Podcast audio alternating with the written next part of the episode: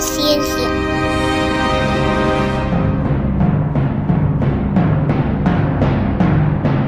Buenos días, ciencia amigos, os echábamos de menos. Ya estamos aquí de nuevo para recuperar nuestro espacio y compartir con vosotros la mañana del martes. Esta semana es especial. El día 30 de noviembre conmemoramos el cumpleaños de una científica muy entrañable para nosotros, la bioquímica Margarita Salas.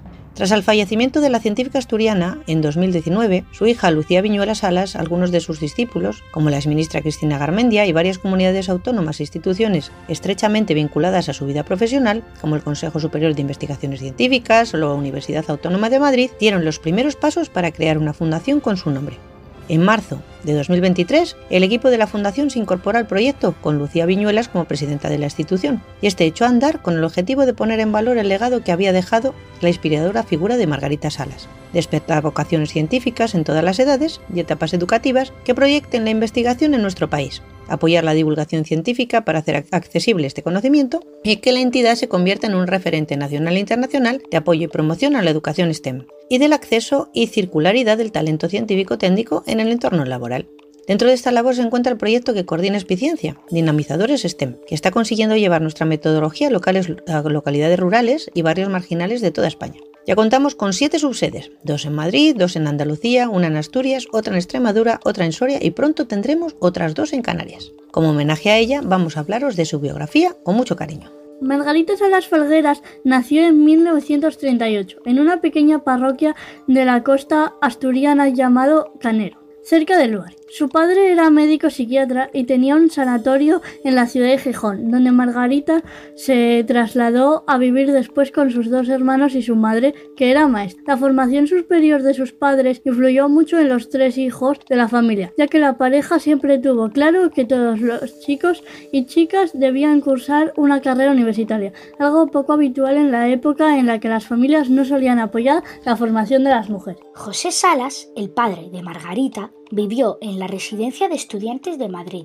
y tuvo contacto con grandes intelectuales de la época, como Buñuel, Dalí, Lorca y el propio Severo Ochoa, que después fue clave en la formación y en la carrera de la científica.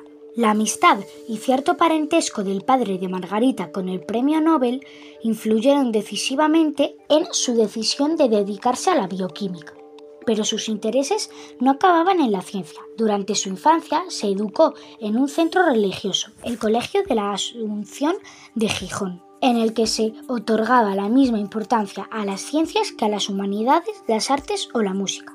Y eso hizo que se interesara por ambas ramas, una inquietud que conservó toda su vida en el curso preuniversitario finalmente se decantó por las ciencias, aunque dudando entre química y medicina. El hecho clave que marcó la decisión de Margarita Salas de dedicarse a la investigación ocurrió mientras aún cursaba la carrera. Una conferencia de Severo Ochoa a la que asistió en Oviedo durante sus vacaciones de verano y un libro sobre bioquímica que éste le envió desde Nueva York Posteriormente, obtuvo su licenciatura en Ciencias Químicas y su doctorado en Bioquímica en la Universidad Complutense de Madrid, donde conoció a su marido, el también bioquímico, Heradio Viñuela, y posteriormente ambos ampliaron sus estudios en la Universidad de Nueva York de la mano precisamente de Severo Ochoa, entre 1964 y 1967. Previamente, cuando comenzó su tesis doctoral en 1961 bajo la dirección del profesor Alberto Sols en el Instituto Gregorio Marañón del Centro de Investigaciones Biológicas CIP CSIC, vivió una época dura ya que las mujeres no se dedicaban a la investigación. Sin embargo, Ochoa, según defendió siempre Margarita, en todo momento me trató como una persona, valorando mi trabajo independientemente de que fuera mujer. En 1967, junto a Eladio Viñuela, con quien siempre compartió el tiempo, el sacrificio y la pasión que requiere el trabajo de investigación, regresó a España gracias a la financiación de la Memorial Fund of Medical Research para iniciar una línea de investigación pionera en aquel momento en el campo de la biología molecular que aún estaba en pañales en España. El interesante fago virus que infecta bacterias como, conocido como FI29. Poco después comenzaron a tener doctorandos gracias a las becas de formación de personal investigador y el laboratorio comenzó a prosperar con nuevos recursos humanos y materiales. Sin embargo, Margarita siempre estaba a la sombra de su marido y por ello éste decidió cambiar su dedicación hacia otra línea de investigación, el virus de la peste porcina africana, dejándola a ella al frente del estudio del FI-29. Margarita Salas, que firmó durante toda su carrera más de 350 publicaciones científicas, supervisó 30 tesis doctorales, impartió más de 400 ponencias y era poseedora de 8 patentes, siempre fue una gran defensora de los derechos de las mujeres, en base a su propia experiencia. Ejerció como profesora de genética molecular en la Facultad de Químicas de la Universidad Complutense de Madrid, UCM, y hasta 1994 dirigió el Centro de Biología Molecular Cervero Ochoa. Además de un referente en su campo, era una científica conocida por la ciudadanía, algo que no es habitual en España más tratándose de una mujer y es que ella fue probablemente la única científica a la que la ciudadanía no científica reconocía como investigadora. Además, Margarita era una formadora excelente.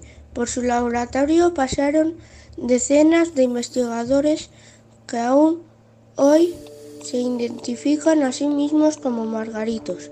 Muchos de ellos se ocupan actualmente puestos relevantes en el sector de la ciencia. Margarita fue un referente en la denuncia de la situación de discriminación de las mujeres en la ciencia. Ella misma contó que tardó mucho tiempo en darse cuenta de esto y de cómo había afectado su propia carrera. Pero cuando fue consciente de ello siempre habló públicamente de la existencia de los sesgos de género. Ella fue la responsable de la creación del primer centro de investigación en su disciplina, que se abrió en España el actual Centro de Biología Molecular Severo Ochoa, donde dedicó toda su vida al estudio de este modesto virus. Pequeño decía que tiene un nombre difícil, el bacteriófago FI29. Después de que se traduciera en la patente más rentable CSIC con aplicaciones de la ingeniería genética y biotecnología. Su primera patente se la dio al Centro Superior de Investigaciones Científicas, la mitad de los ingresos que recibía por todas las patentes registradas durante su vigencia. Una minúscula proteína asociada a un virus se convirtió en la auténtica mina de oro de la ciencia española gracias a Margarita Salas. La polimerasa FI29 permite multiplicar por miles o millones de veces una pequeña muestra de ADN, un descubrimiento esencial para los laboratorios de genética, investigadores forenses e incluso la policía científica.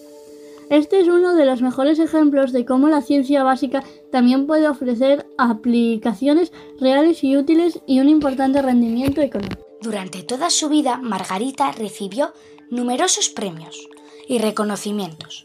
Fue la primera científica española que entró en la Academia Nacional de las Ciencias de Estados Unidos y era miembro de la Academia Americana de Artes y Ciencias. Le fue otorgada la Medalla Mendel, el Premio Rey Jaime I, el Premio Nacional Ramón y Cajal, el Premio L'Oreal UNESCO for Women in Science, la Medalla Echegaray, entre otros galardones. El último reconocimiento que recogió fue el Premio al Inventor Europeo 2019. En dos categorías logró de toda una vida el Premio popular otorgado por el público, algo que no se había producido nunca en la historia de estos galardones. Además era miembro de la Real Academia de Ciencias Exactas, Físicas y Naturales y de la Real Academia Española. Fue presidenta del Instituto de España, la institución que coordina a las ocho academias de ámbito nacional y recibió numerosos doctorados honoris causa por multitud de universidades. Desde 2002 era socia de honor de la Asociación de Mujeres Investigadoras y Tecnólogas. Os dejamos con una de sus motivadoras frases. Hay que tener entusiasmo y paciencia para transmitir pasión por la investigación, dedicación y rigor experimental. Pero con buenos estudiantes no es difícil hacer escuela. Hasta la semana que viene, si os quiere.